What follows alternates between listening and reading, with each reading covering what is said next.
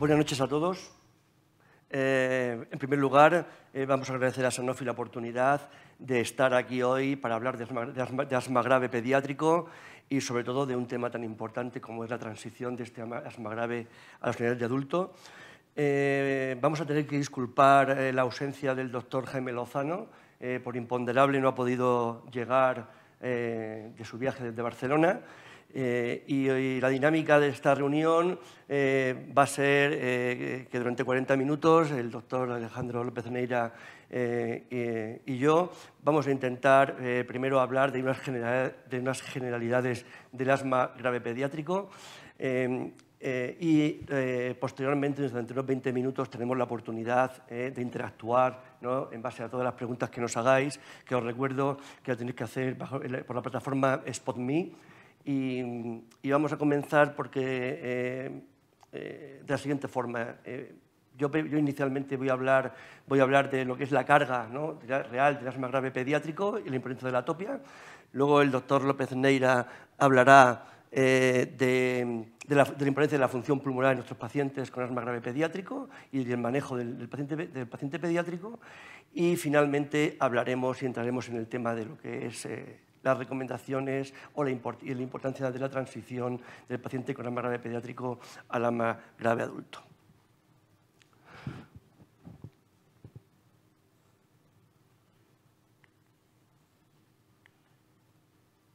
Bueno, eh, en primer lugar, somos conscientes de la, prevalencia. Estamos ante una enfermedad crónica prevalente, es una de las enfermedades crónicas más prevalentes en la infancia, el asma, eh, junto con la obesidad. Eh, podemos considerar eh, que en nuestro país alrededor del 10% de la población pediátrica tiene asma eh, y dentro de este asma casi un 40% de nuestros pacientes tienen un asma moderado o grave y hasta un 10% puede tener un asma, un asma grave. Y más de la mitad de estos pacientes no van a estar controlados y tienen una elevada morbilidad y no está exento aún de mortalidad. En nuestro país, Vemos que casi 3,2 millones de pacientes pediátricos pueden tener asma, 8.000 eh, un asma moderado a grave no controlado y 3.500 un asma tipo T2 eh, grave eh, no controlado. Pero tenemos estudios, de los pocos que hay, porque hay muy pocos estudios de, realmente de prevalencia del asma grave pediátrico en el mundo, y tenemos uno que se hizo en nuestro país hace unos años, se publicó en 2014, es un estudio, estudio PREX, es un estudio donde participaron 30 hospitales eh, 30 unidades de hemorragia pediátricas y enrolaron a 12.366 pacientes y vieron eh, en lo siguiente, que eh, el 100% de estos pacientes con asma grave pediátrico tenían eh, atopia. La comorbilidad atópica más frecuente era la rinitis alérgica, aproximadamente casi dos terceras partes de los pacientes, seguida del, del eczema atópico grave que es aproximadamente un tercio de nuestros pacientes, y uno de cada cuatro o cinco pacientes, de cada cinco o seis pacientes, tenía alergia alimentaria grave. Ellos vieron que la prevalencia en unidades de neumoalergia del asma grave pediátrico eh, era del 8, de casi del 9%, y uno de cada cuatro pacientes que veían sus unidades de asma tenían asma de difícil control y con una elevada morbilidad. Si vemos esta gráfica, que podéis ver, la media de número de exacerbaciones por año era de 6, mucho más elevada en el paciente eh, con una de difícil control. El número de tandas de corticoides era de 2, de, tandas de corticoides orales por las exacerbaciones. Eh, casi un 20% de los pacientes, eh, como mínimo, habían sufrido una hospitalización en el año previo. el, 60% de los pacientes habían consultado como, como, mínimo una vez en urgencias y el 80% de los pacientes habían realizado alguna visita a su médico no programada y con un gran impacto en la calidad de vida tanto del niño como del cuidador. Y con un también afectación de la función pulmonar, que es un tema que Alejandro luego nos comentará detenidamente. Luego, luego hablaremos, Pepe, de esto. Buenas noches. Eh, y yo creo que las dos cosas más importantes que vamos a ver es eh, cómo esa función pulmonar impacta en, el control del asma y la importancia que tiene para eso, pero también cómo el asma grave puede condicionar problemas a futuro en la función pulmonar, que se nos escapan un poco de ella de la vida pediátrica, pero que van a tener un impacto importante en la vida del paciente eh, cuando sea adulto, claro. Y, hablando del cuidador, porque a veces nos olvidamos que el niño, el niño pues, a, diferencia del adulto, el alma, grave también lo sufre su, familia, ¿no? Y, sabemos que a, peor control eh, del asma en un niño, peor calidad de vida de su cuidador, con lo que eso repercute tanto en el cuidador como en el control del niño. El, control del niño. el asma grave eh, del niño tiene una gran repercusión en, el adulto. ¿Eh? Ya tenemos varios iba a eh, estudios de cohortes. Este en concreto la de Melbourne. Es un, es un, estudio de evolución natural de la enfermedad, dado de que cuando se, se incluyen a estos pacientes era en la edad pretratamiento, donde aún no había tratamiento antiinflamatorio, pero lo importante que hay que resaltar aquí son dos cosas. Que el paciente que tenía asma grave en la infancia sigue estando muy sintomático, muchos de ellos en la edad adulta todavía, y que cuando estos pacientes ya tenían una afectación de la función pulmonar, como luego nos comentará Alejandro, pues este impacto de la función pulmonar puede persistir en edades posteriores de la vida eh, y eso hay que tenerlo eh, muy, en cuenta. Otra, otra, cosa que tenemos que tener en cuenta, porque siempre nos parece que el niño chico con asma, el preescolar que tiene eh, asma o el escolar que tiene asma, pues bueno, es un asma que, a veces nos, genera una situación de, transitoriedad. Y, esto es así porque sí que hay un porcentaje de pacientes asmáticos, eh, pediátricos, que entran en remisión, en remisión. Pero ojo, que entren en remisión no quieren decir que la fisiopatología, que otros fisiopatologías como puede ser la inflamación, el remodelado o la hiperactividad bronquial, no existan en ese paciente aparentemente en remisión. Y sabemos eh, eh, que eh, hay unos factores, unos factores, sobre todo la atopia, la sensación alérgica, sobre todo ácaros, la hiperactividad bronquial, la función pulmonar alterada ya en la infancia, en la edad escolar y la gravedad del asma, que van a ser factores a tener en cuenta a la hora de ser factores de riesgo de recaída y persistencia del asma en edades posteriores de la vida. Este asma, todos somos conscientes que genera un impacto importante a nivel, a nivel sociosanitario, a nivel económico, con elevados costes directos, indirectos e intangibles. Y en nuestro país ya teníamos estudios publicados hace más de una década donde se veía cuál era el, gasto medio de un niño asmático, que eh, estaba en unos 1.149 euros del año 2010 eh, más o menos, y que la diferencia entre un asma leve y un asma grave era importantísima. O sea, un asma grave está entre 10 y 12 veces el coste sanitario de un asma, de un asma leve. Y, siempre nos queda eh, un concepto que, yo creo que nos gustaría que nos aclararas, Alejandro, es, ¿realmente el asma grave pediátrico es como una, el asma grave del adulto? ¿O cómo eh, es? No, yo creo que la respuesta corta sería que no. El asma grave en el niño pequeño y en el, niño, incluso en el adolescente, pues tiene características eh, diferenciales al asma del adulto y encontramos cosas distintas. Primero porque pueden ser eh, patologías que tengan un, sustrato fisiopatológico distinto, pero incluso eh, en ocasiones ese mismo, esa misma fisiopatología se puede manifestar de manera distinta en, en función de la edad del paciente. ¿no? Es cierto que el asma al final es una enfermedad que es inflamatoria y que es crónica y estas son las, bueno, pues las dos características principales que tiene el asma a todas las edades y esto tiene connotaciones importantes porque eh, nuestros tratamientos van dirigidos precisamente a, controlar la inflamación y van dirigidos a controlar esa cronicidad, ¿no? por eso la necesidad de tener un tratamiento continuado y no solo cuando el paciente tiene síntomas, ¿no? porque sí que es verdad que el paciente pediátrico con relativa frecuencia, sobre todo cuando son más pequeños, tienen síntomas de manera intermitente con las exacerbaciones virales, pero no significa que entre ellas estén exentos de inflamación. ¿no? Y una característica que tiene el paciente pediátrico y que no es que sea exclusiva porque hay también pacientes adultos, pero nuestros pacientes pediátricos mayoritariamente tienen una inflamación T2, una inflamación eh, T2 que, tiene sus vías eh, fisiopatológicas específicas y que nosotros en la clínica vamos a, a poder determinarla por la aparición de una serie de marcadores que probablemente eh, necesitaríamos más, pero los que tenemos a mano son la IgE, es la fracción exhalada de óxido nítrico, y la, eosinofilia. ¿no? Y estos tres parámetros son lo que los que nos van a marcar la presencia de una inflamación T2. Eh, en principio esta inflamación es más grave eh, y, suele ir asociada, como luego probablemente veremos, a otra serie de patologías. eh, no solo el asma, como has comentado, pues la dermatitis o la rinosinusitis o bueno, estos rasgos de atopia. Y luego tenemos algún paciente, aunque es menos, que tendría una inflamación de tipo no T2, sería un paciente no T2, que normalmente lo vemos asociado a obesidad, ¿no? Pues pacientes adolescentes que vemos cada vez más obesos y, tenemos asmas graves que son quizá un poco distintos al asma grave pediátrica habitual y que se parecen más al asma del adulto. Pero bueno, yo creo que, que resumiendo, si tuviéramos que decir cómo es el asma grave pediátrica, yo creo que estaríamos de acuerdo en que es un asma T2, fundamentalmente T2. ¿no? Y, bueno, como, comentaba, ya las guías nos lo dicen, pero aparte de esos marcadores clínicos, la, fisiopatología o el sustrato que hay detrás de todo eso son cascadas inflamatorias que aunque sabemos que no son estancas y que a veces eh, unas vías inflamatorias pues, eh, conllevan la activación o la relación o la interrelación con otras vías y es todo un poquito más complicado que cuando lo pintamos en una diapositiva, eh, pero las, digamos que los mediadores o las citocinas que fundamentalmente vemos son IL4, IL5 y, e IL13. ¿no?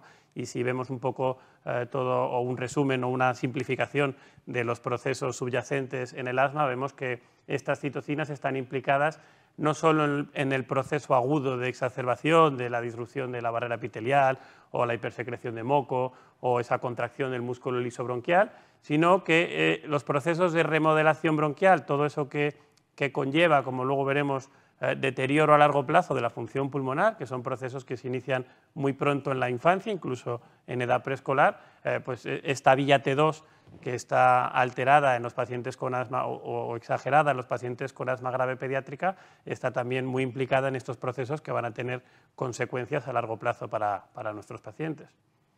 Y, bueno, como te decía, esto de la, de la atopia pues tiene no solo el asma, ¿no? tiene una serie de, cosas que van siempre como en el mismo pack. No sé si nos puedes ampliar tú un poco qué otras cosas nos vamos a encontrar en, estos pacientes. Bueno, pues como hemos visto anteriormente, eh, la atopia se asocia casi, casi que en la mayoría de nuestros pacientes con asma grave, de alguna u otra forma. Eh, y, académicamente, académicamente eh, hay muchas enfermedades asociadas a la atopia que aparecen o son de aparición en, edades de la vida, el eczema atópico a nivel del lactante, luego posteriormente la alergia alimentaria, el asma, la rinitis, la esofagitis eosinofílica, que parece como, como, si fuera una secuencia, eh, lo, que, lo que se ha definido eh, como una marcha atópica, que esto, aunque eh, en, algunos pacientes vemos que, es así, lo que sí vemos es que cada paciente tiene una ruta distinta, una ruta distinta y una asociación distinta, y esto lo hemos visto en la asociación de nuestros pacientes con asma grave, con rinitis alérgica, con eczema atópico, con, con alergia alimentaria, y por ejemplo la rinitis alérgica, que, que con diferencia es la comorbilidad atópica más asociada al asma, eh, pues dos de cada tres asmáticos tienen eh, rinitis alérgica, pero no tienen el 100% de rinitis alérgica. O sea, que, podríamos pensar que esto de la marcha no siempre es una marcha así cronológicamente definida, sino un conjunto de, problemas ¿no? que al final van a estar asociados en el mismo paciente, independientemente de si aparece uno un poco antes que el otro. Sí, sí, yo creo que efectivamente eh, estamos hablando de asma, pero si hablamos de asma hablamos de algo así, pero si hablamos de las enfermedades atópicas una por una, más que una cronología, que sí que es verdad que hay por edades, la edad de, eh, puede ser así, ¿no? Eh, en un mismo paciente, en un mismo paciente no, todas son así, evidentemente. Y un paciente puede tener una, dos, dos enfermedades, tres enfermedades eh, y una aparición cronológica distinta. Pero bueno, pero sí que es verdad que mm, podemos estar hablando de una marcha atópica y de que dentro de esa marcha atópica cada, cada paciente individualizado eh, va, va, a coger un camino completamente distinto. y también es verdad que al, asma, que es realmente de lo que estamos hablando, ¿eh? con información T2, asma como T2, que como tú bien has dicho, que el asma pediátrico, por definición, es un asma T2, se le asocian otros tipos de, enfermedades con ese componente de inflamación T2 y en pediatría, pues evidentemente la rinitis alérgica es la más frecuente, seguida del eczema atópico, eh, seguida eh, eh, de la alergia alimentaria y de la esofagitis eosinofílica, siendo muy menos prevalente otras, otras enfermedades T2 que son, que son más frecuentes en el, en el adulto. Y y bueno, ya entramos ya de lleno en algo que, que queremos los pediatras que es muy relevante, ¿no? es, y, y cómo es la función pulmonar y qué importancia tiene en los pacientes con asma grave. Eh, bueno, pues la, función pulmonar, como, como, en otras patologías eh, respiratorias, tiene un, un papel importante, eh, aparte del, del, papel que tiene en el diagnóstico de esa hiperactividad bronquial. tenemos que tener en cuenta que tanto la función pulmonar puede impactar en la evolución del asma, como el asma impactar en, la evolución de esa función pulmonar de un niño, que es un, un organismo que está en desarrollo ¿no? y que tiene que alcanzar un, un máximo de función pulmonar.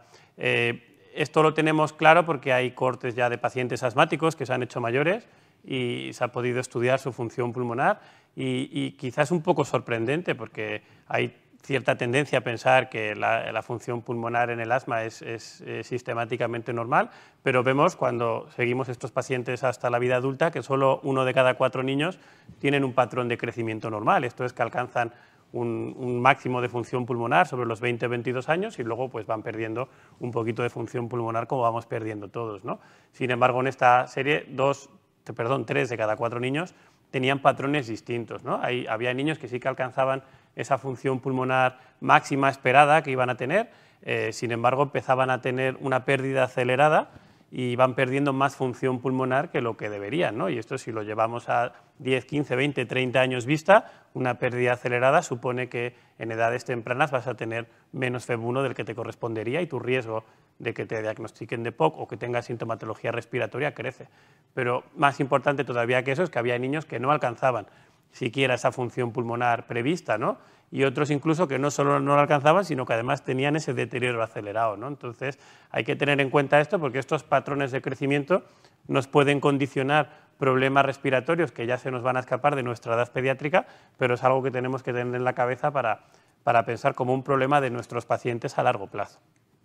Pero no solo eso, eh, como te decía, no solo el asma impacta en el desarrollo de la función pulmonar en el niño, sino que cuando tenemos un niño con asma grave y que tiene una función pulmonar deteriorada, esto es un factor de riesgo para tener una exacerbación y esto es independiente de si tiene o no tiene síntomas o del grado de control clínico que tengamos, ¿no? de manera que un FEB1 por debajo de 80 y sobre todo un FEB1 por debajo de 60 condiciona un riesgo incluso el doble de tener una exacerbación frente a tener una función pulmonar normal. Y luego una cosa entre medias entre el presente inmediato, como puede ser las exacerbaciones, y el futuro lejano, como os he contado, eh, la función pulmonar eh, medida por el grado de obstrucción con el índice FEB1-FVC también ha demostrado ser un marcador del riesgo de no, de no remisión del asma. ¿no? Esto que comentabas de pacientes que progresan y siguen teniendo asma y que algunos se nos quedan en esa caja negra, que no sabemos qué es lo que pasa, pero luego de adultos son, son asmáticos, pues como, como se puede ver, el hecho de tener una, una, un FEB1-FVC por debajo del 75%, condiciona que muy pocos de esos niños van a tener una remisión de su asma en la vida adulta. Sin embargo, si vemos aquellos que no tienen un patrón obstructivo, si además tampoco tienen una metacolina positiva y además no tienen eosinófilos, estos sí que son la mayoría los que acaban dejando de tener asma. ¿no? Entonces vemos cómo la función pulmonar tiene esta triple condición, ¿no? condiciona un riesgo de que no se te pase el asma, te condiciona un riesgo de tener una exacerbación en el siguiente año y además condiciona un riesgo de tener pérdida de función pulmonar a largo plazo y síntomas respiratorios a edades precoces. Eh, y claro, la pregunta es, ¿y qué, hacemos, con, con, esto? ¿no? Eh, lo primero es, ojalá tuviéramos eh, ensayos para saber que somos capaces de, de, controlar estos riesgos futuros, pero bueno, la realidad es que tenemos que centrarnos un poco más en el presente y bueno, como, como todos sabemos, el, tratamiento del asma lo tenemos muy enfocado al, control clínico del paciente. Eh, yo creo que el tratamiento del asma, sobre todo cuando hablamos de asma grave, eh, ha de tener unos objetivos consensuados, tanto con el paciente como con la familia, y, mirando, pues, intentando mejorar una serie de parámetros, ¿no? pues que el paciente tenga un buen control de los síntomas, el poder controlar o diagnosticar y tratar eh, esas enfermedades coexistentes, como nos has contado, que, aparecen en, este espectro de paciente atópico, y luego pues, manteniendo una función pulmonar normal eh, siempre que podamos, porque ya hemos explicado los problemas que tiene esto a largo plazo. Y por otro lado, pues tenemos lo que tenemos que reducir, ¿no? que son fundamentalmente las exacerbaciones, que es lo que vemos o lo que es más llamativo, pero algo como la medicación de rescate, que a lo mejor pasa más desapercibido si no lo preguntamos, no me refiero tanto a los corticoides orales, que esos eh, no pasan desapercibidos, pero a ese sobreuso de, de broncodilatadores de acción corta. Eh, y luego, muy importante también, los efectos secundarios, porque un asma bien controlada, pero que el paciente está sometido a efectos secundarios de la medicación, también es un problema grave. ¿no?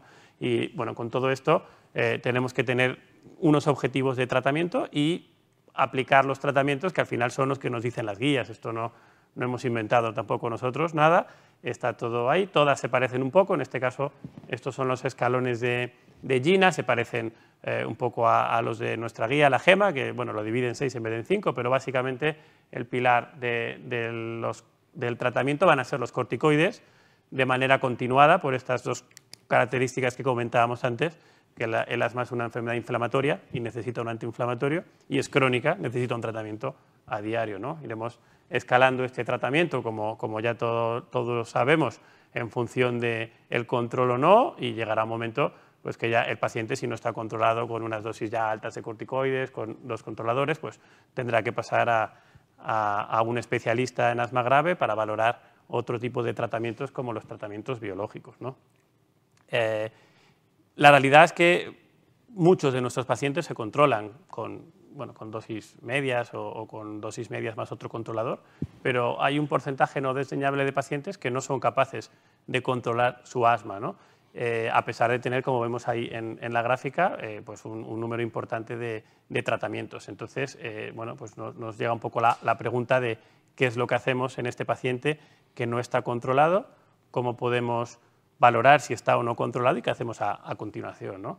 Entonces, respondiendo a la primera pregunta, el, control, ¿no? que es un concepto de que la enfermedad no está curada, pero la, la, tenemos a raya, tenemos los síntomas controlados y, bueno, pues al final cada guía tiene sus ítems que, nos dice, oye, pues yo me centro más en esto, en esto, otro, pero al final eh, todos más o menos lo que nos quieren decir es que el espectro de síntomas está bien controlado, el paciente no necesita medicación de rescate y el paciente puede hacer sus actividades de la vida diaria, que es importante reseñar que un niño entre sus actividades de la vida diaria está correr, o sea que el ejercicio físico forma parte del desarrollo normal de un niño con lo cual tenemos que ser capaces de que nuestros niños corran y jueguen eh, sin, tener tos o sin tener disnea. Eh, hay a lo mejor alguna forma específica de preguntarlo a niños pequeñitos, a niños mayores, pero en realidad el, control pasa por tener estos tres ítems eh, bueno, pues controlados o, sin síntomas. Y luego hay algunos matices, por ejemplo, el consenso RSATS nos mete algunos conceptos más, ¿no? nos habla eh, de la función pulmonar, del uso frecuente de corticoides, de si ha hospitalizado o no, eh, y luego pues, los cuestionarios de, control de síntomas. Como veis, bueno, es un poco parecido. Yo creo que lo que añade esto, sobre todo, es el tema de la función pulmonar, que es un concepto que tenemos que incorporar a nuestra clínica porque es algo que, per se, una función pulmonar baja indica que el asma no está bien controlada ¿no? y tienes que hacernos, eh, bueno, plantearnos que a lo mejor tenemos que escalar tratamiento o al menos hacer alguna modificación. Eh, porque cuando el paciente no está controlado, pues eh, tenemos que, aplicar pues, los algoritmos que son todos muy parecidos. En este caso, pues, eh, la gráfica os traigo el de GEMA, pero son todos bastante parecidos y, yo creo que hay que tener claros tres conceptos. El primero es que el paciente esté bien diagnosticado, porque no será el primero que pues, lleva ocho años con su diagnóstico de asma colgando y, resulta que, tenía otra cosa. ¿no? Entonces, lo primero hay que hacer un buen diagnóstico. Eh, y esto pasa por tener una sintomatología compatible, que es algo que parece obvio, pero que hay que sentarse y preguntarlo, porque a veces lo que parece obvio era una tos húmeda, que nadie preguntó o resulta que nunca respondía a broncodilatadores, ¿verdad? Y luego tener un diagnóstico funcional, porque desde los 5 o 6 años tenemos eh, una espirometría adecuada, que podemos ver una broncodilatación o podemos hacer una prueba de provocación bronquial y tenemos que demostrar funcionalmente que ese paciente tiene asma, ¿no? Si realmente esto es un diagnóstico de asma, lo siguiente que tenemos que hacer es ver si el tratamiento eh, está llegando a donde tiene que llegar. Esto es porque el paciente lo está tomando y porque el paciente lo está tomando de manera adecuada. O sea, ¿no? El tema de la adherencia al tratamiento y de una técnica adecuada, ya sea con su cámara o su polvo seco, delante nuestro, que lo haga bien, que le enseñemos. Y si tenemos estas dos cosas, pasaríamos al tercer paso, que es ver si no existen agravantes o otras enfermedades que estén empeorando el control del asma, ¿no? pues ya sea una rinitis alérgica, un síndrome de apnea del sueño, eh, factores psicológicos que a veces están influyendo y ya solo si todo eso está bien, eh, bien controlado y bien atado, entonces podemos hablar de que realmente el paciente tiene un asma grave, no controlada, resistente al tratamiento y ahí es donde entra pues todo eh, el tema de, de, los tratamientos biológicos y un buen fenotipado del paciente, estos marcadores que hemos hablado antes, IgE, osinofilia y óxido nítrico exhalado, y con eso pues hacernos una composición y valorar si, si el paciente es candidato a un biológico y elegir cuál es el, más adecuado para el paciente. ¿no? Eso sería un poco el, el, resumen. Pero bueno, hemos venido a hablar sobre todo de, transición, ¿verdad? Y, y, yo creo que, que estos pacientes, controlados o no controlados, se nos van haciendo mayores y tenemos que, que encontrar una manera de pasarlo a, nuestros compañeros de adultos. ¿no? no sé si nos puedes explicar un poco, Pepe, cómo hacemos ese, esa transición de manera reglada y que sea adecuada para el paciente. Mm, bueno, pues eh, evidentemente creo que es el, es el reto ¿no? al que todos nos enfrentamos en nuestro día a día. Eh, este paciente pediátrico crónico, en este caso el paciente con asma grave crónico, se va haciendo mayorcito, ¿no? Y, y, llega un momento en que hay que hacer el paso, el paso uh -huh. de la atención pediátrica a la atención del adulto, ¿no? Eh, y que tristemente durante muchos años ha sido un paso pues, de, de, una decisión unilateral que, bueno, pues es el momento de que pases y, y te despides de tu paciente, ¿eh? que ha estado con él muchos años y... Una decisión administrativa, Administrativa. ¿no? Se hace mayor sí, y se tiene que ir. Es una, sí, es una, es una transferencia que, como luego veremos, que es, que es, una parte, es una parte del proceso de transición, pero no es una transición, evidentemente. Y, y lo primero que tenemos que hacer es una reflexión, ¿no? Y la reflexión es, es este dibujo que da clara. Estos, estas reflexiones, estos, estos pacientes pediátricos, estos adolescentes, ¿Qué, ¿qué, ¿qué, hacemos con ellos? Porque nos queda muy claro, ¿no? Cómo manejamos al niño, ¿no?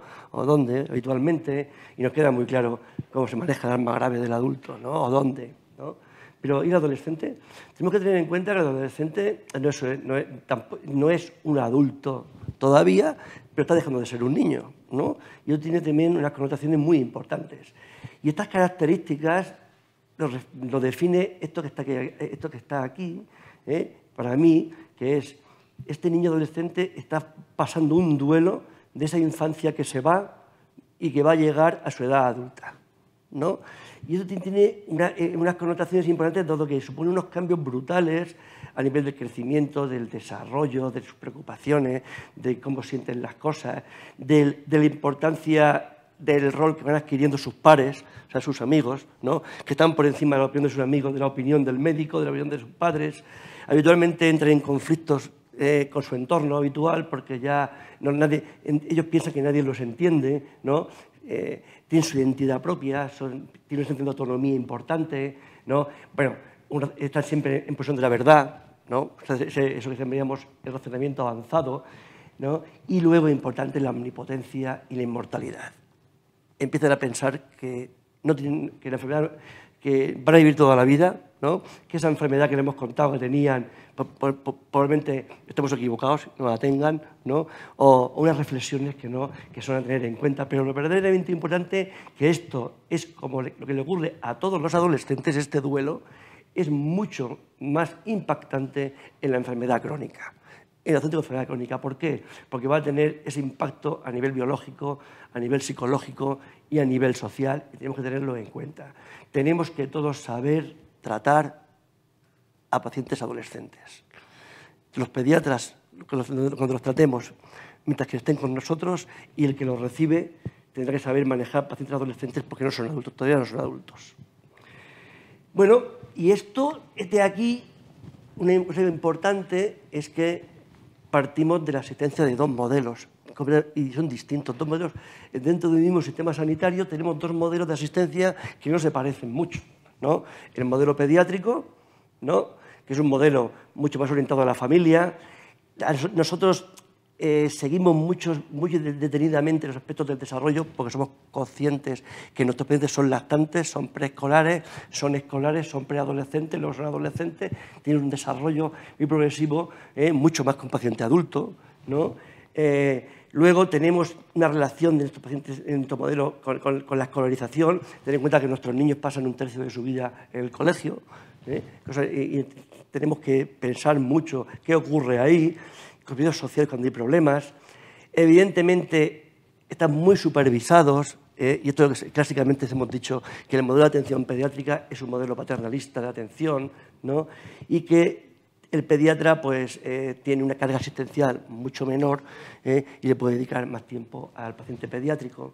Del modelo del adulto, ¿no? más orientado al individuo, no a la familia, más a los aspectos de salud, con menos supervisión, dado de que el adulto ya entendemos que va a automanejar mejor su enfermedad o va a tener más decisiones propias sobre el manejo de su enfermedad, ¿no? y se tienen en cuenta. y luego que la presión asistencial es mayor. Pero si este cambio de un modelo a otro del paciente que viene del paciente pediátrico cuando se diagnostica de asma y tiene un asma grave a este modelo de adulto, si no se hace adecuadamente, tiene una importante repercusión y riesgos que están ya descritos en otras, enfermedades crónicas pediátricas. ¿no? La pérdida de seguimiento, eh, el incremento de la mortalidad, el deterioro de calidad de vida y, en definitiva, un incremento de costes sanitarios. y por eso tenemos que hacer una transición porque la transición es un proceso, no es una decisión en un momento puntual. ¿no? Y es, un proceso por el cual el paciente con una patología, en este caso el asma, va a adquirir competencias, va a adquirir habilidades ¿eh? va eh, y va a, cambiar actitudes ¿no? con el objetivo de ir alcanzando el mayor automanejo posible y mayor autonomía en el manejo de su enfermedad. Y esto se caracteriza unas características muy importantes que tenemos que tener en cuenta. Es un proceso que tiene que estar organizado. De un día para otro no se genera una unidad de transición. ¿no? Eh, se tiene que, estar organizado, tiene que ser programado, tiene que ser progresivo, individualizado. Y esto es importante, individualizado, adaptado a cada paciente y a su entorno y consensuado entre todos los que participan en este proceso, el médico, el paciente y su entorno. Y una parte importante, que esto es la transferencia, esa parte del proceso de transición, es lo que siempre hemos hecho, que era el paso, el paso al, modelo adulto. Y habitualmente el paso clásico era el paso basado en la enfermedad, quiero decir, llegaba un momento en que por el tipo de enfermedad hacíamos un informe, iba al paciente, y decíamos, pues ya te tienes que ir con este informe, que te den cita, que te vea el paciente, el médico que te corresponde. La transferencia centrada en el médico, en nosotros, cada uno decidíamos a qué edad nuestro paciente, de una forma, de una forma aleatoria, a un paciente con 12, 14, 16, sabíamos. Y lo que es realmente importante y real en este, en este, proceso de transición, que la transferencia debe estar centrada en el paciente y durante un periodo de tiempo con unos cuidados eh, compartidos, como veremos posteriormente. Y esto es así porque pasamos de los cuidados basados en la familia, donde el paciente eh, todo el proceso de autocuidados está, eh, eh, lo lleva la familia y, toma las decisiones la familia, cómo toma la medicación, cómo, cómo, cómo, hay que dársela, cómo tiene que ir al médico, cuándo tiene asistencia. esto es el niño. Al adolescente, donde ya se va despegando ¿no? en su automanejo de, de, de la familia, del cuidador, ¿no? adquiriendo una serie de competencias para su manejo progresivo y luego el modelo, el modelo adulto, donde realmente, evidentemente, lo importante ya es el paciente, ¿no? que es el que decide cuándo va al médico, cómo va, si toma medicación, si toma la medicación, cuándo la toma, y, esto es así. Y nosotros estamos aquí también. En el, en el modelo pediátrico, nosotros realmente tomamos decisiones ¿no? que pensamos que son las mejores para el niño y para su familia, y poco a poco, cuando e, este paciente va adquiriendo esos conocimientos, esas competencias, esas habilidades, ¿no? vemos que eh, nuestro papel es ya más secundario eh, y lo ideal sería llegar aquí, ¿no? donde el paciente tuvo una, una, plena autonomía y nosotros solo le acompañemos en el transcurrir del tiempo en el proceso de su enfermedad. Tristemente, todos los pacientes no llegan a este nivel de automanejo, ¿no? somos conscientes de ello. Y, y, una transición es un proceso y tiene que tener un plan bien determinado y bien organizado. ¿no? Un plan que tiene fases. Esta es bueno, este es un resumen de un proceso, cualquier proceso de transición de, enfermedad crónica, ¿no? Tiene unas fases claras previas al inicio de la transición, una fase de transición y, una fase de seguimiento una vez que se ha hecho la transferencia, ¿no? Y, tiene unas condiciones importantes. Y una, es que va a haber un cambio físico de ubicación. El paciente pediátrico va a pasar de una consulta del pediatra a una consulta del adulto, ubicada en un sitio probablemente distinto, incluso a veces en un centro distinto. Y con otras caras. Y con otras caras. Y gente nueva, personas. gente distinta a la sala de espera. Efectivamente. y además tenemos que tener en cuenta cosas que a veces no olvidamos, ¿no? Eh, que este, esta transferencia del paciente tenemos que hacerla en las mejores, en las mejores condiciones posibles del paciente. ¿no? No, esto es como cuando, cuando decidimos bajar una medicación del asma en pediatría y la decidimos bajar en septiembre pues no la haga en septiembre, porque evidentemente eh, no es el momento más adecuado, eh, o si va un niño a un campamento, no es el momento más adecuado de hacer un anuncio terapéutico. Pues esto es igual. En el momento de una transferencia hay que tenerlo en cuenta y eh, hay que intentar que la, enfermedad esté lo, mejor controlada posible, donde la independencia de los padres sea la, máxima posible. Ya he dicho que a veces no todos los pacientes lo, lo consiguen ¿no? Debemos asegurar un seguimiento estrecho y debe haber, desde luego, una colaboración estrecha, súper estrecha, de comunicación entre el médico que ha llevado al paciente durante unos años, en este caso el pediatra, y el médico que va a recibir a ese paciente, que es el médico eh, de adulto. Y eh, hemos tenido la oportunidad, mm, porque hay, hay procesos descritos de consensos, de recomendaciones de enfermedades crónicas, pediátricas, pero no no, había un consenso o recomendaciones para, el asma grave y hemos tenido la oportunidad eh, de publicar el primer consenso de la literatura de asma grave, eh, que es eh, de asma grave pediátrico, un consenso donde han participado casi 100 expertos de neumología, alergología y, pediatría, donde una metodología Delphi de doble vuelta, ¿no? donde se han consensuado una serie de ítems eh, para esta metodología Delphi en cada una de las fases del proceso de transición. Desde la planificación de la transición, definiendo las características del paciente y de los objetivos para esa transición, desde la preparación de la transición, que desde la elección del paciente hasta que esté, eh, está listo para, para ser transferido, desde la transferencia efectiva, atención por parte de especialistas de pediatría y de adultos y y de, eh, un seguimiento eh, posterior hasta la atención completa por el, por el médico de adulto y se ha considerado un consenso eh, cuando era mayor del 70% de los expertos. Bueno, y aquí se han publicado estas que son las recomendaciones. ¿no? estas recomendaciones, como todo consenso, pues evidentemente hay algunas recomendaciones que a lo mejor desde el punto de vista pediátrico nos han parecido más relevantes, pero a lo mejor han sido menos relevantes para para nuestros compañeros de adultos y, también viceversa. ¿no? O sea, creo que, como todo consenso en metodología Delphi, lo importante es haber consensuado la mayoría de las preguntas que el comité de expertos eh, eh, eh, en cada una de las fases planteó. planteó. Y bueno, desde el punto de vista de la planificación, hay que definir unos objetivos de transición, evidentemente potenciando lo que es el conocimiento de la enfermedad y autonomía del paciente desde el punto de vista ya del inicio del proceso de transición en su primera fase, que es la preparación de la transición. Evidentemente, una vez que se selecciona al paciente, hay que personalizar el plan de transición sobre el paciente de forma individualizada. ¿eh? hay que adecuar el modo de comunicación con el paciente, un adecuado entrenamiento en la detección, manejo de exacerbaciones, el uso de medicación, eh, potenciando la autonomía en, medida de lo posible eh, del paciente y promover hábitos saludables en nuestro paciente que también van a repercutir en su enfermedad eh, en un futuro próximo. Identificación de factores en el entorno que puedan dificultar esa autonomía progresiva del paciente, ¿no? esa independencia su manejo.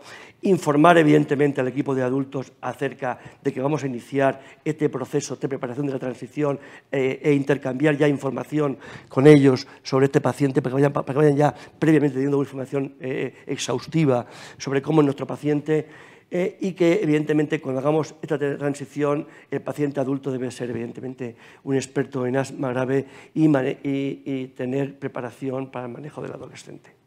Y en esta, Pepe, en esta preparación, eh, ¿qué hacemos con, con los padres, porque potenciar ¿no? esas habilidades y competencias en el niño, yo creo que más o menos está todo claro, pero todos los que hemos hecho transición, a veces es un poco difícil, ¿no? Esos padres que llevan muchos años cuidando al hijo, que le dejen espacio para tomar sus decisiones, quizá incluso para equivocarse y aprender de, de sus errores. Pues sí, es un reto, sigue siendo un reto en nuestro día a día y tenemos que acostumbrarnos a tomar decisiones y que el padre entienda que va a llegar un momento en que nosotros tenemos que hacer eh, una visita, eh, la visita con el, con su- con el paciente, eh, que el padre, el padre puede estar esperando en la sala de espera y luego una visita conjunta.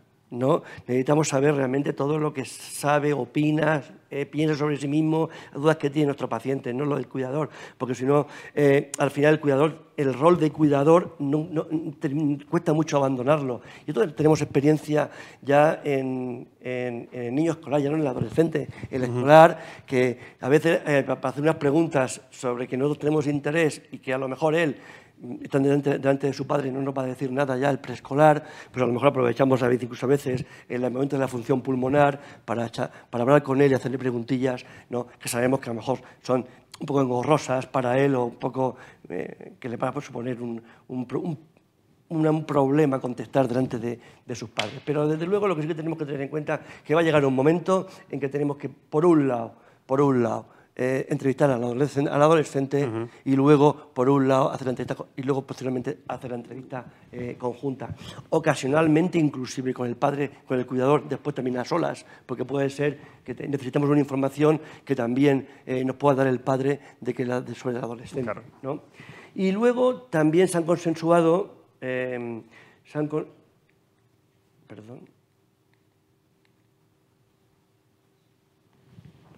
Bueno, se han consensuado también recomendaciones sobre, sobre, la, sobre lo que es la transferencia efectiva y lo que sería el seguimiento. Y yo a todos los eh, que estáis aquí y, a todos los que manejáis asma, asma grave eh, y que recibís pacientes pediátricos, os invito realmente a leer el artículo que está publicado en YACI recientemente, en 2023, donde, donde eh, cada uno puede analizar estas recomendaciones y adaptarlas a su, a su, a su estructura y a su, y su día a día. Yo creo que es una gran herramienta que nos sirve de base para avanzar, porque todos estamos de acuerdo en que hay que hacer transición, pero luego es difícil llevarla a cabo y hay que adaptarla a cada una de las circunstancias de cada hospital, cada médico, y yo creo que este consenso nos va a dar, o nos da ya, no nos va a dar, no, nos da ya unas bases para poder eh, hacer un- un- una planificación, como dices, organizada, consensuada, para transicionar a nuestros pacientes con, con asma grave. Yo creo que tenemos que estar, mm, ser, ser conscientes de que, de que es la primera vez, es, el primer consenso que se publica a nivel mundial en literatura, en eh, ha ha sido en España, ¿no? luego la EQI publicó uno sobre paciente alérgico, pero yo creo que, que es, es- es importante, tenemos que tenerla en cuenta y si tenemos una herramienta que la hemos generado en, un- en- en nuestros propios, nosotros mismos, para nuestros propios pacientes, pues qué menos que nos la leamos y la intentamos, intentamos implementarla a la medida de lo posible.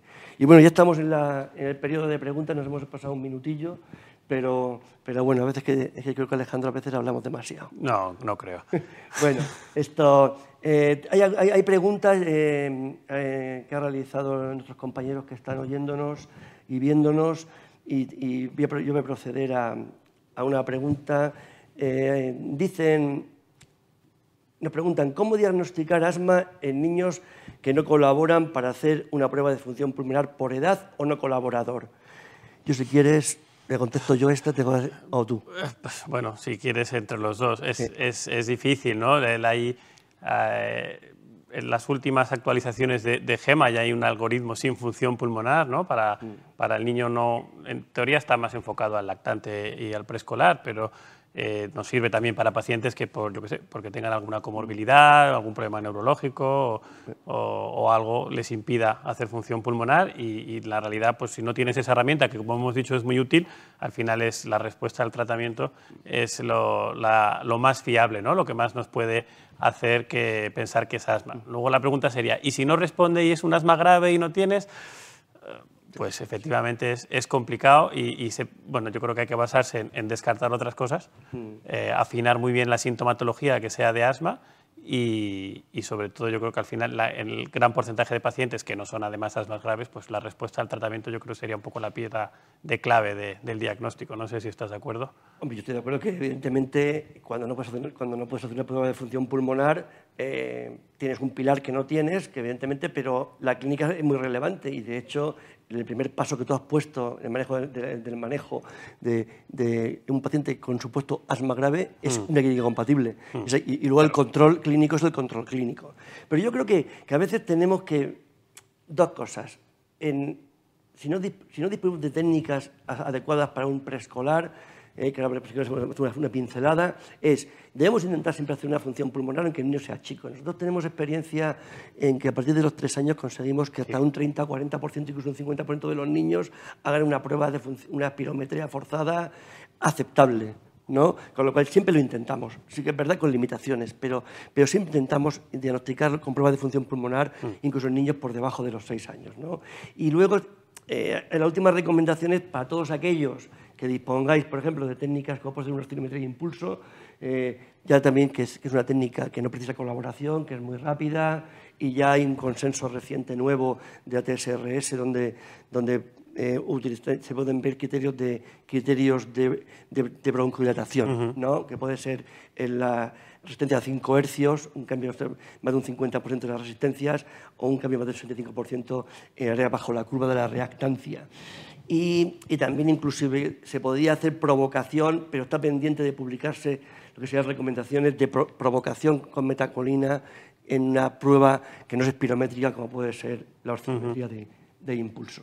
Y yo quizá añadiría también, si el paciente es muy pequeño y no responde al tratamiento, sospecha otra cosa. O sea, que, que, ahí sí que yo creo que es el grupo de edad en el que hay que buscar, pues hay que buscar malacias, hay que buscar problemas congénitos, o sea que si realmente está, la cosa no está yendo bien con el tratamiento en esas edades tempranas, que tampoco tienes una función pulmonar con año y medio, dos años, pues lo, yo creo que lo más importante es hacer un buen diferencial para descartar otras patologías. Efectivamente, como decía el tercer consenso internacional pediátrico del año 99, se publicó en Pulmonology, no todo lo que pita es asma.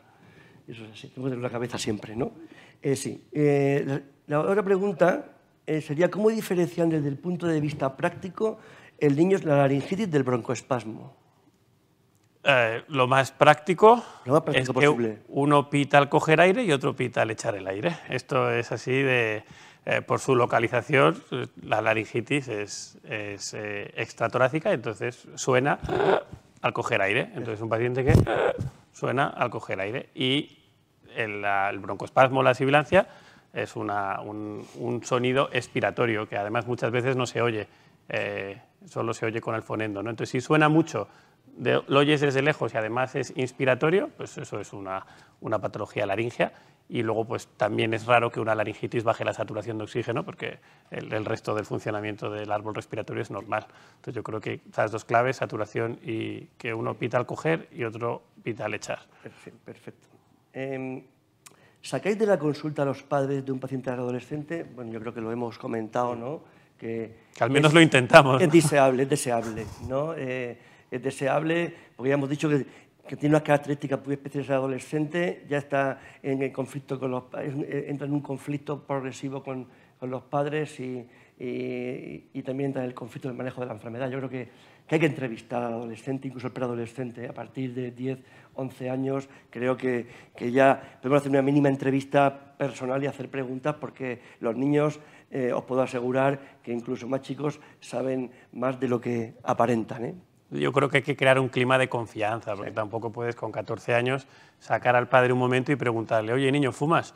Porque te va a decir que no, claro, pues sabe que está su padre detrás y que igual hasta se lo vas a contar, ¿no? Entonces yo creo que aparte de sacarles, hay que tener un clima de confianza con los niños para poder hablar de cosas que probablemente delante de sus padres no, no, tengan intención o no se atrevan o no quieran ponerles al corriente de esas cosas. Sí, sí, efectivamente, de acuerdo. Eh, otra pregunta es, en vuestra opinión, ¿cuál sería el fenotipo clínico idóneo en el asma grave en el adolescente para administrar dupilumab? Muchas gracias. Esta pregunta te la hago a ti, Alejandro. Bueno, pues esto viene en la ficha técnica, que sabes que hay que tener mucho cuidado con lo que hablamos fuera de, pues primero que tenga más de 12 años para que, para que esté indicado eh, y luego sabemos que hay una serie de marcadores fundamentalmente, ¿no? que tengan feno elevado o pacientes con función pulmonar baja o exacerbadores, mm. quizás sea el, fenotipo que está más, más indicado, el, el dupilumab.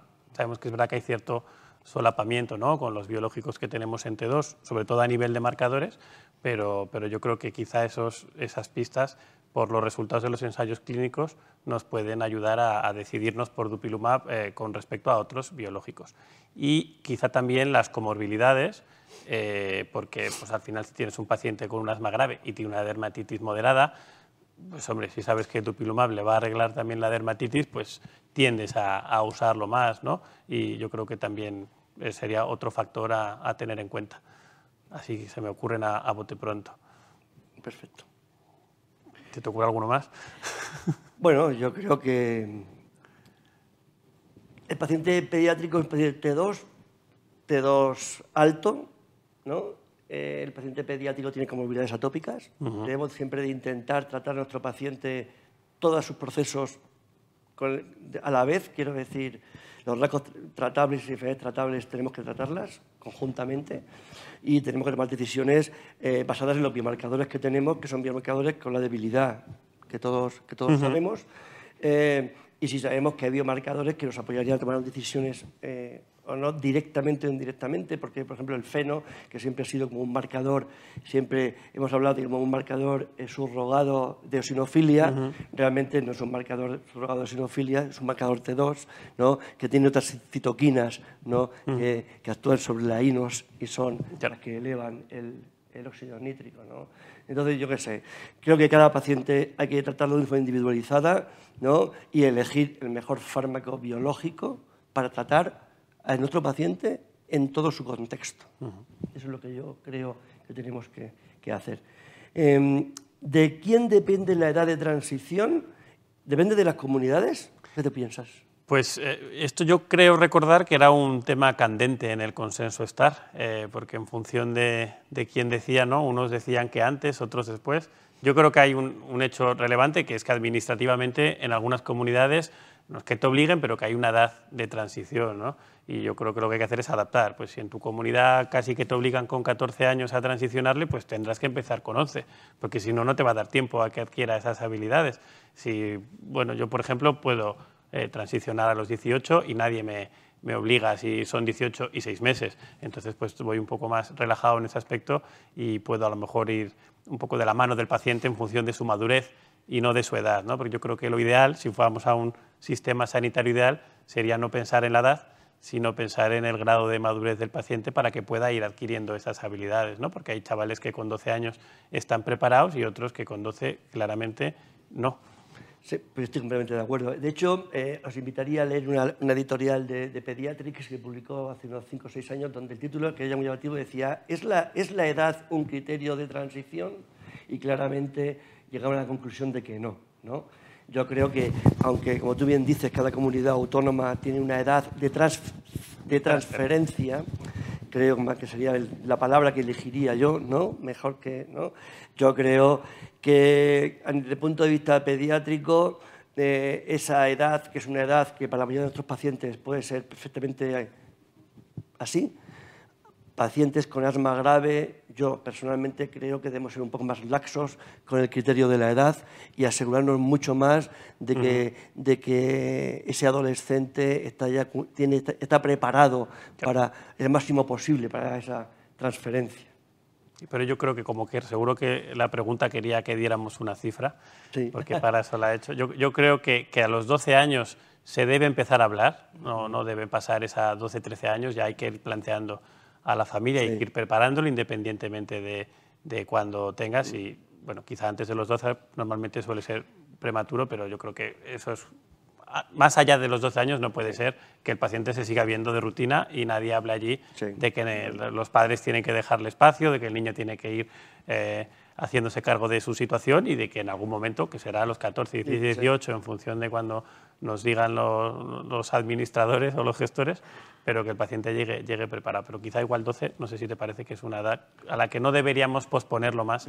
Entre los 11 y los 13 años creo que es la edad donde hay que empezar a pensar a pensar en, en la planificar el proceso de transición. Yo creo que es una edad que, por eso digo que, tenemos que nosotros tenemos que acostumbrarnos a tener entrevistas con nuestros pacientes a edades, a, edades que aparentemente pensemos, pensamos que, bueno, aún el padre me va a dar mucha información. Creo que tenemos que empezar a prepararlos ya, como tú me dices, a una edad a mí me parece que esa edad es una edad razonable, entre 11, 13, 12 años. Y, luego la transferencia, que quizás lo que viene más un poco enfocado por, tema administrativo, yo creo que, como decías, hay que ser laxo, porque a veces la edad que marca las directrices de la consejería de turno no son la edad que le viene bien al paciente, porque tú has dicho con mucha razón que tiene que estar bien controlado. ¿no? El paciente no le vas a transferir con 16 porque te obligue tu hospital si está exacerbado y lleva dos meses que no controla su asma, o le vas a transferir justo con 18 años a dos meses de hacer la EBAU que probablemente no esté en su mejor momento. ¿no? Entonces yo creo que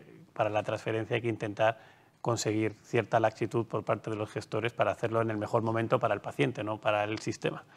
Efectivamente. Eh, otra pregunta, ¿tenéis en cuenta el tabaquismo activo o pasivo cuando la mano está controlado? Eh, va a ver, tenerlo en cuenta como factor de mal control siempre, ¿no? El tabaquismo pasivo Ah, España es un país en el que ya no se fuma en las casas. Es bastante curioso porque tú preguntas y nadie fuma en casa. Todo el mundo tiene terraza y, fuma afuera. Pero bueno, eh, obviando esto que siempre dicen que no fuman, pues si los padres fuman, evidentemente el niño está expuesto al tabaco, por mucho que no fumen en casa. Es un factor que tenemos en cuenta, pero es un factor que es difícilmente corregible y que, por lo tanto, hay que asumir que va a estar presente eh, y nos va, puede complicar el, control. ¿no? Entonces yo creo que tenerlo en cuenta sí Creo que faltan eh, herramientas y apoyo para la deshabituación tabáquica, tanto para los padres con hijos con asma grave como para los propios adolescentes, y a lo mejor es algo que debemos de, trabajar desde las sociedades científicas o, desde los hospitales, el dar herramientas para la deshabituación tabáquica, porque es algo que yo creo que no está, no está bien eh, yo creo que no está bien definido dónde van esos niños, quién les ayuda, eh, qué, protocolos hay que seguir. Yo creo que es algo que tenemos que, trabajar porque se fuma más de lo que pensamos y se vapea mucho más de lo que pensamos y además con cierta eh, tendencia a pensar que esto del vapeo no es, no es malo, que es algo como un caramelo casi, pero realmente es una puerta de entrada al tabaco y per se además es perjudicial. Entonces hay que hay que tenerlo en cuenta, como bien dice la pregunta, claro que hay que tenerlo en cuenta y yo creo que deberíamos tener más herramientas y trabajar más en, todo el tema de la deshabituación. Pues eh, te acuerdo contigo. Además, eh, en, los escalones que ha comentado Alejandro del manejo, cuando una ama, eh, a ver que hay que diferenciar, a mí me, sigue gustando el algoritmo de Andrew Bust hace tiempo, donde él decía que cuando estamos a un paciente, el asma problemático grave, tenemos un problema, esto es una definición académica, habla problemático grave, lo más frecuente es que sea un arma difícil de tratar más que un, arma, que un asma verdaderamente resistente a la terapia. Lo que pasa es que sí que es verdad que en la vida, en la, vida real hay un solapamiento de cosas, ¿no? Y dentro de la cosa más frecuente, que es la mala, la mala adherencia a la técnica, lo segundo más que tenemos que pensar siempre es la exposición tabáquica o alergénica, ¿no? Mm. Nosotros hacía más de 20 años que hacemos cotinina urinaria, cotinina urinaria como un marcador de exposición de tabaco. lo hacíamos eh, tan solo con el mero, hecho de, dentro de la educación terapéutica, hacer una recomendación de exposición. entonces, ¿qué hacemos ahora nosotros, personalmente? Si el padre te dice que fuma o el hijo te dice que su padre fuma delante de él, créetelo y no hagas nada. Créete lo que fuma, fuma en su casa. Te lo están diciendo. es como cuando te dicen, no me tomo la medicación, créetelo, no insistas no se lo toma. Pero esto es lo mismo.